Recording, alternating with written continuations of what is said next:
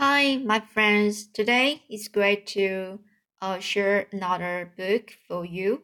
And uh, this book called uh, Charlotte's Web. So uh, the author is E.B. White, and um, the pictures by Garth Williams.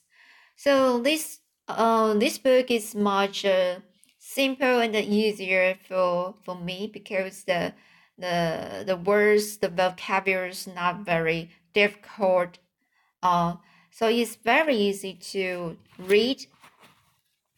So now i will just uh, uh, start the first chapter. The chapter one before breakfast where's papa going with that axe? said Fern to her mother as they were setting the table for breakfast. Out to the hog house, replied Mrs. Arable. Some pigs were born last night. I don't see why he needs an axe, continued Fern, who was only eight. Well, said her mother, one of the pigs is around. It's very small and weak, and it will never amount to anything. So your father has decided to do away with it. Do away with it? shrieked Fern. You mean kill it? Just because it's smaller than the others? Mrs. Arable put a pitcher of cream on the table. Don't yell, Fern, she said. Your father's right. The pig would probably die anyway. Fern pushed the chair out of the way and ran out ran outdoors. The grass was red wet, and earth smelled of springtime. Fern's sneakers were sopping by the time she caught up with her father. Please don't kill it, she sobbed. It's unfair. Miss Arable stopped walking. Fern, she said gently, you will have to learn to control yourself. Control myself? yelled Fern. This is a matter of life and death and you talk about controlling myself? Tears ran down her cheeks, and she took hold of the, the axe and tried to pull it out of her father's hand. Fern, said Mr. Arable, I know more about raising a litter of pigs than you do. A weakling makes trouble. Now run along. But it's unfair, cried Fern. The pig couldn't have been born small, could it? If I had been very small at birth, would you have killed me? Mr. Arable smiled. Certainly not, he said, looking down at his daughter with love. But this is different. A little girl is one thing, a little ranting pig is another. I see no difference, replied Fern, still hanging on to the facts, axe. This is the most terrible case of injustice I ever heard of. A queer look came over John Arable's face. He seemed almost ready to cry himself. All right, he said. You go back to the house and I will bring it around when I come in. I will let you start it on the bottle like a baby. Then you will see what trouble a pig can be. When Mr. Arable returned to the house half an hour, half an hour later, he carried a carton under his arm. Fern was upstairs changing her sneakers. The kitchen table was set for breakfast, and the room smelled of coffee, bacon, damp plaster, and the wood smoke from the stove. Putting on her chair, said Mrs. Arable. Mr. Arable set the cat cotton down at Fern's place. Then he walked to the sink and washed his hands and dried them on the roller towel. Fern came slowly down the stairs. Her eyes were red from crying. As she approached her chair, the cotton wobbled, and there was a scratching noise. Fern looked at her father. Then she li lifted the lid of the cotton. There, inside, looking up at her, was the newborn pig. It was a white one. The morning light shone through his ears, turning them pink.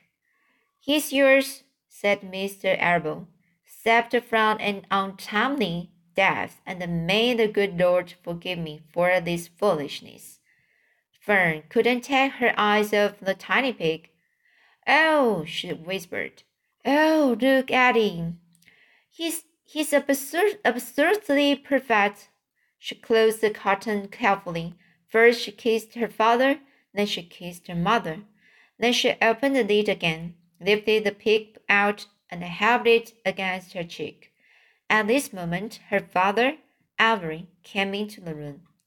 Avery was ten. He was heavily armed, an air rifle in one hand, a wooden digger in the other. What's that? he demanded. What's Fern got? She's got a guest for breakfast, said Mrs. Arable. Wash your hands and face, Avery. That's it, said Avery, setting his gun down. You call that miserable thing a pig?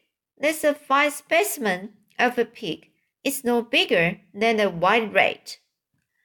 Wash up and eat your breakfast, Avery, said his mother. The school bus will be along in half an hour. Can I have a pig too, Pop?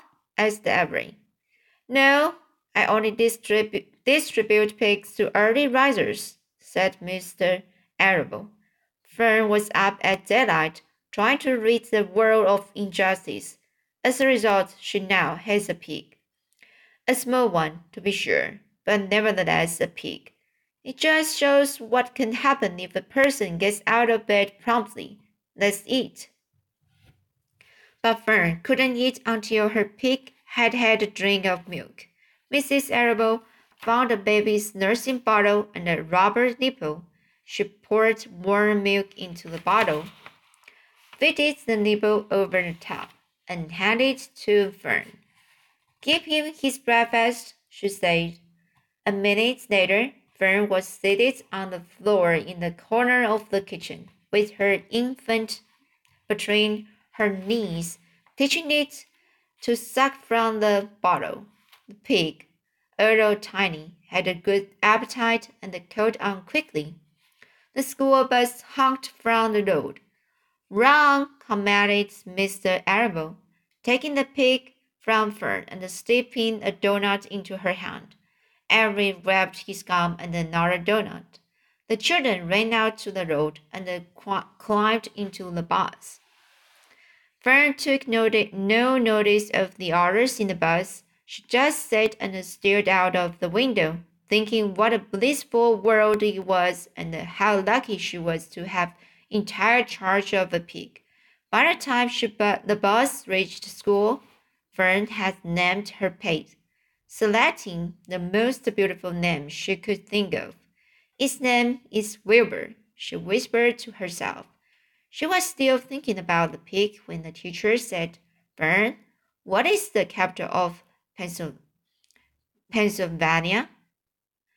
Wilbur, replied Fern, dreamily. The pupils giggled. Fern flushed. So that's chapter one. I will try to read chapter two next time. I hope you like this book because this is a, a, a book full with the um, blessed feeling and then you will be feel the joyful for of the book. Uh, when you uh, during the time you read it